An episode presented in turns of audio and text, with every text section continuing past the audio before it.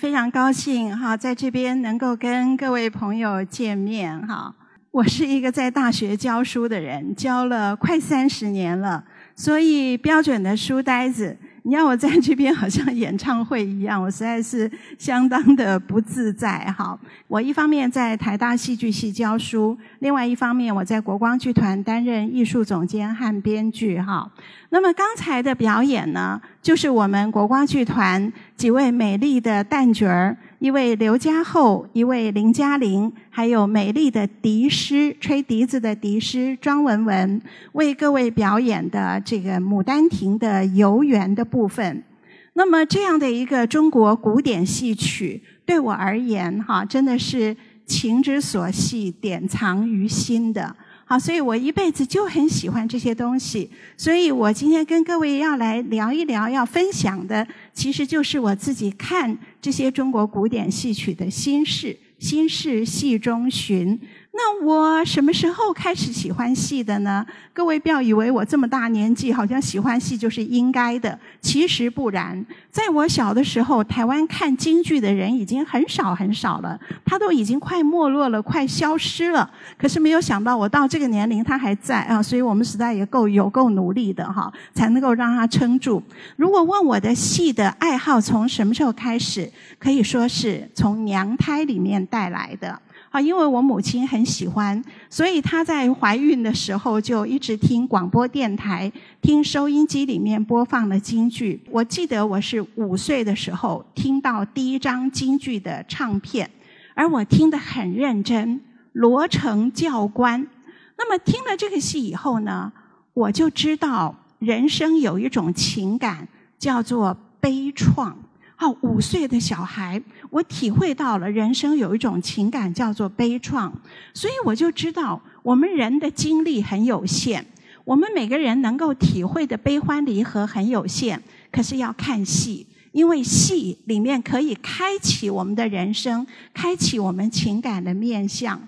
那我自己后来读的是中文系，哈，那么我在台大中文系从。呃，大学部读到硕士，读到博士，哈。那么这段过程中，大家都知道，中文系同学要读很多古文，这些古文对我而言呢，是一种呃古典文学素养的一种一种修为的过程。可是有一些文章啊，就是有很多哀悼文、祭悼文。譬如说，我不晓得各位有没有背过韩愈的《祭十二郎文》，袁枚的《祭妹文》，然后这个归有光的《相机宣志》，还有刘子厚《墓志铭》，这些文章都是很棒的。可是呢，我自己如果情感上没有共同的体验的话，我就觉得我需要一个东西来助兴。那么我用什么呢？我就听京剧。那么我选择的是哪一段京剧呢？是孙尚香祭长江。各位都知道孙尚香。刘备那个政治婚姻的妻子，好，可是孙尚香很喜欢刘备，好，虽然他们的结婚是被动的，那么然而他们却不能够一直在一起。那么结婚以后啊，他们只短暂的相处在一起一阵子。后来孙尚香就一个人在娘家，在他东吴的娘家，每天望着四川，在想着刘备的消息，想着他们的儿子阿斗的消息。后来终于盼来了消息，结果这个消息是刘皇叔刘备在白帝城死了。那么孙尚香去到了长江边，设计长江岸，举目望西川。他对着四川的方向痛哭一场，然后自己投江自尽。所以这出戏叫做《孙尚香记长江》。那么这张唱片，我听的我就觉得非常的感动。不仅听到了夫妻情，而且听到了卷起了整个三国蜀汉末路的悲情。一边听一边听，我这些记妹文呐、记十二郎文呐，所有的墓志铭全部就通通会背了。所以京剧对我而言是一种情感的一种启发。那么，所以我就很想要看新编的戏。我想从一出一出新编的戏里面去寻找一种新的情感，而不是什么王宝钏、薛平贵这些，而是一种全新的情感。那么，我记得我是十四岁的时候看到了一出新戏，那个戏我就很感动。他演的是《李娃传》，哈，李雅仙跟郑元和的故事。这个李雅仙、李娃。是长安城第一名妓，啊，最有名的妓女。那么那天呢，她休假不上班，然后就自己跑到郊这个名胜地方去游玩，就到曲江去玩。本来休假很开心的，好，所以她一路走着走着很开心很放松。哎，结果忽然觉得有人跟着她。各位如果想想，一个妓女如果觉得。哎，休假的时候还会有对象，还能够赚钱，本来应该很开心的。哎，结果他没有。他的这个这段呢是这样写的：他本来在游览，他绣鞋踏破红杏雨，绛裙低拂绿杨烟。好风光，美景色眼前涌现，枉叫我朝朝歌席上，夜夜舞尊前。行行不觉长啼遍。哎，一霎时撞见个谁家少年？撞见了谁？而后我觉得他在跟着我，是吗？我要再探测一番。所以我这里再把花音串，他那里亦步亦趋柳径穿。对他是在跟着我。那么换了别人就会很开心啊。可是这出戏里写的李雅仙却是这么想的。他说：“少年乍试春风面，墙花路柳总先言。多情反被无情遣，莫乱林恼煞我李雅仙。为什么他觉得很烦恼？为什么一下子觉得很难过呢？”如果是一个火山孝子送到门前，应该很开心呐，有钱赚呐。结果不是，他是觉得他真的是一个乍试春风面的少年，他不知道我是什么墙花露柳，所以他付出了这么多的真情，可是他怎么知道我们这个行业是个无情的行业？他今天是枉自多情了。哇！我看这出戏，看这几句词，哈，我好感动哦。那时候大概就是国中二年级，我觉得感动极了。我觉得开启了我的对爱情的一种体验，也可以说开启了我一种情感的性灵。那时候我那么小，哈，十四岁，台上的演员十六岁，我们什么事情都不懂，可是就是这几句词，让我们知道真正的爱情是要怎么样呢？要为对方着想，要体贴对方，站在对方的那个角度来想。所以我要讲这个例子的意思，就是京剧对各位而言可能是个很陌生、很遥远的一个古老的一个艺术，可是对我而言。它不是那个漂亮的衣服，也不是呃打得很激烈的这样的一种武打场面。它对我而言最大的意义就是它开启了我的情感的面相。所以后来我自己在从事编剧工作的时候呢，呃，我也就非常希望我能够开创出、开发出一个一个新的、不同的人物的情感。各位看这个海报。国光剧团的海报都做得很漂亮，照片也都也都拍得非常好，哈，相当有水准的。你看这个戏，三个人儿两盏灯，这三位女主角通通都是唐代后宫的宫女，啊，唐代后宫冷宫里里面的宫女，所以她们的人生是毫无出路的，是封闭的，是没有未来的，是冰寒的。所以这三个人怎么办呢？他们当然就相濡以沫，发展出了一种同性的情感。所以我为你点朱唇，我为你理云鬓，我为你簪花环。我们揽镜互照，你的心事只放在我的心里，就这样相濡以沫。而这个相濡以沫的同性的情感，到头来是超越生死的。这张照片呢，是那个时候还没有那个 Facebook 跟那个 WeChat 的时候，这个是我们流行的部落格。那时候有有一位同学就把这个照片，把它放在部落格的那个那个上面，那个应该叫首页是吧？哈，放在那里。那么他就用了一段唱词，好，最后两句。从今生死与君共，一点忧欢三人同。那么，我想这样一个戏，三个人儿两盏灯，就是一个我带着我的学生，我们想要在京剧这么古老的艺术里面，开发出一种比较现代的人、比较现代人能够接受、能够了解的一种情感，和一种新的情感。好，这是我后来创作的时候的一个目标跟体验。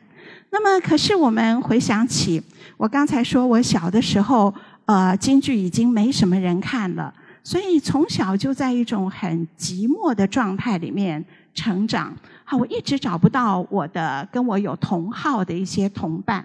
不过还好有另外一样兴趣，在当时是全台湾流行的。啊，就是我这个年纪的小的时候，全台湾的人都在看香港的黄梅调电影，所以这个片子。我想，也许各位年轻没有看过，可是现在电视上还时常在那边播，就是《梁山伯与祝英台》。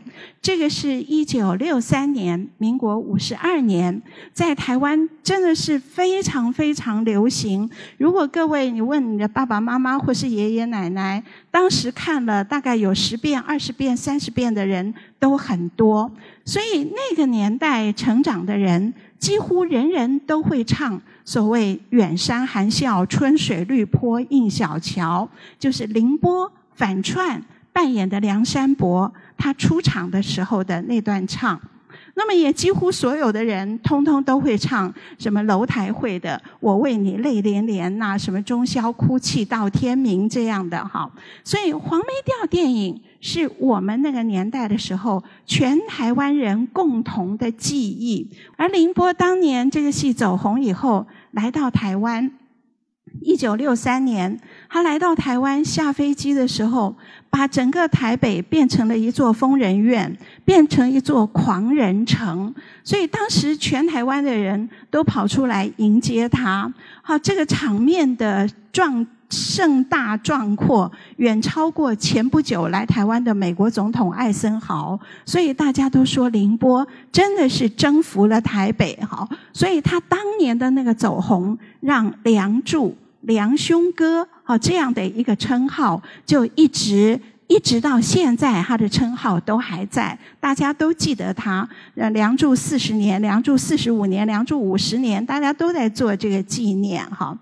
那么，所以《梁山伯祝英台》是我们很熟悉的黄梅调的一部电影。台湾的歌子戏、歌仔戏也演它，也是歌仔戏里面的一个传统的老戏。可是台湾的歌仔戏演它的演法跟跟这个不太一样，很好玩的。他们的十八相送是可以从台北送到台中，再送到高雄的啊，所以很有趣的一种歌仔戏的，它所表现的一种在地的情景。好，所以你看歌仔戏也有，各地方戏也有，音乐剧、电影，通通都在讲《梁祝》。而我在国光剧团的时候，我就在想，我们只有一个昆曲。昆曲还没有做过《梁祝》，所以二零零四年的时候啊，我们就推出了一部昆曲的《梁山伯与祝英台》。为什么我想要推出昆曲呢？刚才各位看的国光剧团的刘家厚跟林嘉玲，他们表演的就是昆曲的《牡丹亭》。你有没有看到那个扇子、水袖？啊，这种表演就是中国古典戏曲最美的表演。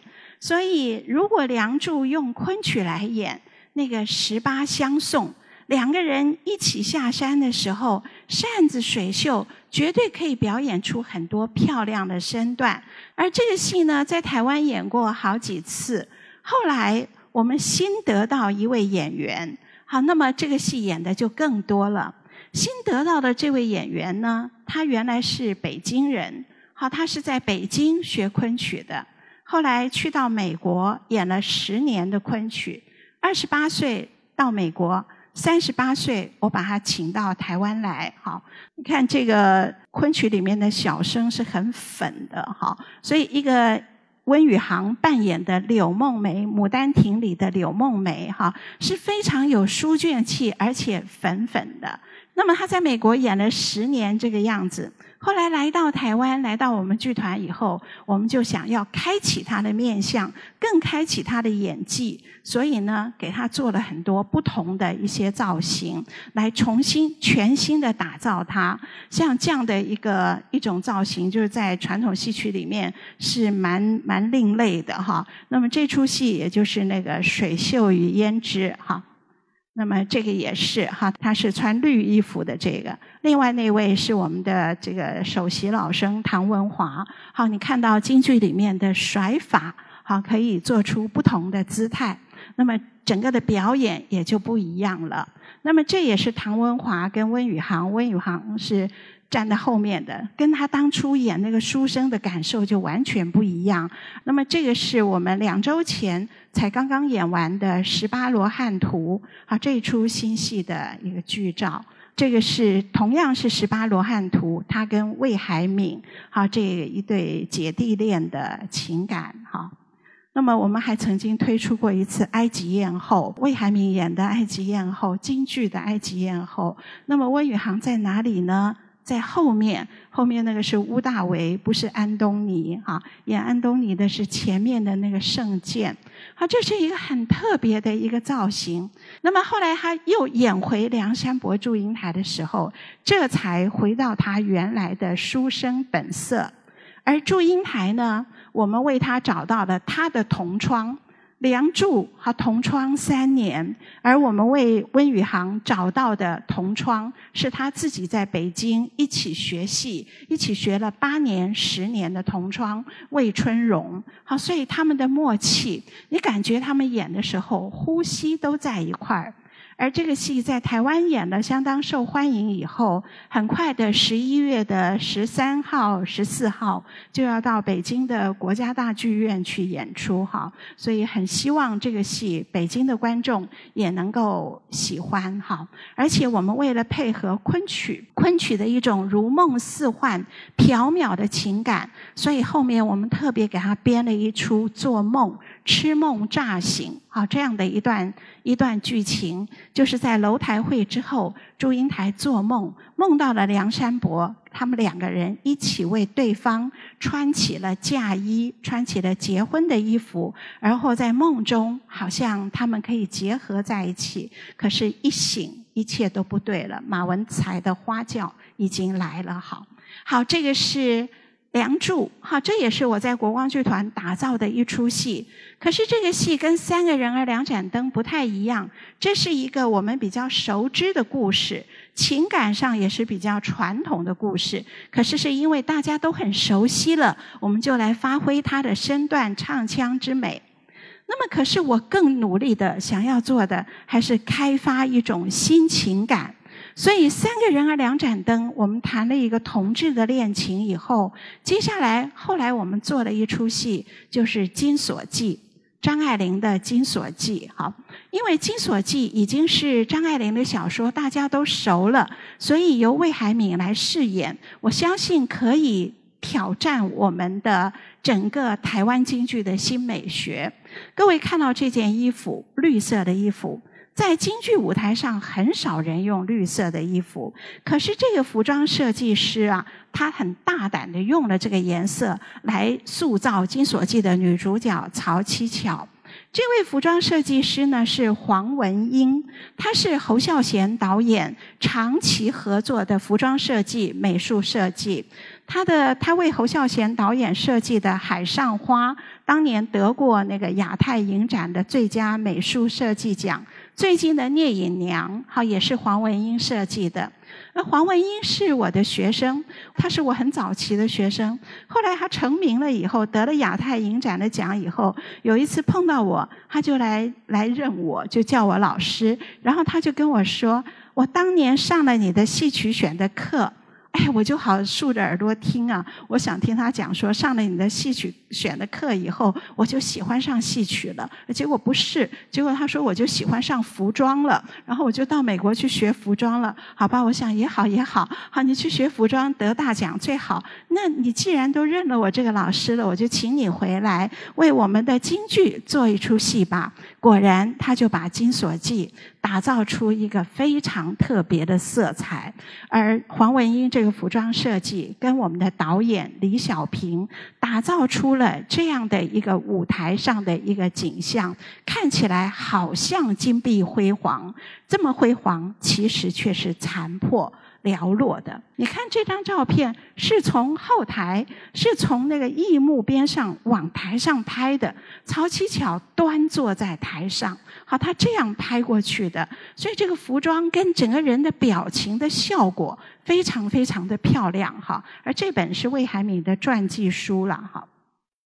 这套服装也是黄文英设计的。这个曹七巧到最后，所有的灵魂都从躯壳里跑出来了，都没有了，人只剩下一滴清泪，冷如冰。这个神情跟这样的一个服装，跟这样的摄影，好，好，这个《金锁记》啊，是一个很难编的戏，所以呢。如果我们只是按照剧情去把它编一遍的话，那看起来跟八点档也差不多。可是张爱玲美美在文字的意象，你读那个《金锁记》，读张爱玲的小说，每一页翻过去，你都觉得好像看电影一样，都好像有画面。啊，你就觉得好像可以直接搬上舞台，可是等到你真的来编，就发觉自己上当了。那些文字好难编哦，所以要如何呈现张爱玲文字里美丽的意象，我们就必须用这样的一个定一个主要的一个风格。各位看这张主视觉。这张主视觉，魏海敏扮演的曹七巧，手里有一把扇子，扇子里还是他所扮演的曹七巧。当然，在那个年代，不可能是魏海敏自己拍了一张照片做他的扇子，当然不是这样。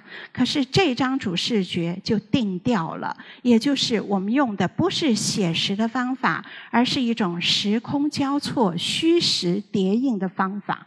那么这个故事，我想各位都很熟悉，我不多讲，我很简单的说一下，就是一个贫穷人家的女孩子曹七巧，她自己选择嫁到大宅门里面，嫁给他们家老二江家二爷，而这个二爷是个瞎子，又是个摊子，这是他为了要钱，所以金锁记黄金枷锁自己套上，可是嫁过去以后，她的情感无所寄托。那么他就在大宅门里就托向了老三，托向了江家三爷，他就把他的情感寄托向老三。可是这个老三轻的跟什么似的，他只会嘴巴甜哦，二嫂戴着这个耳环好漂亮，二嫂穿着这个衣服好漂亮。可是七巧真的要跟他说一些心事的时候，他立刻就闪人了。所以曹七巧的情锁。也是自己套上去的，可是也没有着落。结果他扛着金锁、情锁两层枷锁，不仅把自己困煞了，而且那个黄金夹角把周围的人全部也都劈煞了。那么这个照片，我们就看到打麻将。我们这个戏可是在李安的《色戒》之前呢，啊，不是学那个。那我们在舞台上打麻将，那么打麻将里面其实他是为了调情。各位也可以看到黄文英的服装设计，跟我们导演李小平整个的一个视觉的一个调度。而后三爷结婚了，而曹七巧对着这个虚拟的半截的镜框镜子。审视着自己老去的容颜，然后想着三爷跟三奶奶在洞房里要成婚了，而后他假想着三爷要开始解开三奶奶的这个扣子的时候，他假想着他的手伸过去握住了三爷，可是他不是要对三爷说话，他是要对三奶奶新娘子说话。他对新娘子说：“新三奶奶，你嫁过来了。你可得把三爷留在家里，可别让他出去花天酒地。你可得长长久久的留住他，哪怕你们两个相爱也可以，只要他留半丝真情给我，我就够受用了。你看曹七巧这个心有多卑劣。人家结婚，他他心里面这么想，这颗心有多卑劣，是一个全然不值得同情、不值得原谅的曹七巧，却值得为他做一出戏。而张爱玲特别会写这种人物。各位看到这个人物，他离开我们很久了，可是大家一定不会忘记他《半生缘》。《半生缘》的女主角是吴倩莲，男主角是黎明。那里面男配角是黄磊。那么梅艳芳演的是女主角吴倩莲的姐姐。你看这一张照片，半阴半阳，那个灯光，然后跟梅艳芳一个很特别的这张脸。她是一个妓女，然后她牺牲了自己的青春，供给妹妹读书。结果妹妹有了爱情以后，然后她她。她知道自己的丈夫喜欢她妹妹，所以她就送安排了她自己的丈夫强暴她妹妹，希望把她的丈夫留在家，就是这样的一种心思。这就是张爱玲特别会写的。各位看张爱玲这张典型的照片，多漂亮，翘起来的下巴跟这个。这样的一个一个漂亮的腰身，可是你看她多厉害，她的眼睛里有多少的傲气？她不是用温柔敦厚的眼神来看，她是用非常尖刻的眼神看到你的内心。张爱玲笔下这样的一个一个人物，包括半生缘的姐姐，包括金锁记的曹七巧，都是。不值得同情，不值得原谅，可是值得我们为他写一出戏。而我觉得，这就是我们想要借着一些人性更深刻的刻画，能够把台湾的京剧、台湾对于古典戏曲的美学的打造，能够做到更深刻、更挖掘出一条新的路。所以，国光剧团努力在做的是台湾的京剧新美学。我们很希望能够让这样一个古典的戏。去能够长长久久的留下去，而且希望很多更多的年轻的朋友一起来跟我们加入我们的阵营。好，所以心事戏中寻，我大概就把我自己的这个心事跟各位做半小时的分享。很谢谢各位，好，谢谢。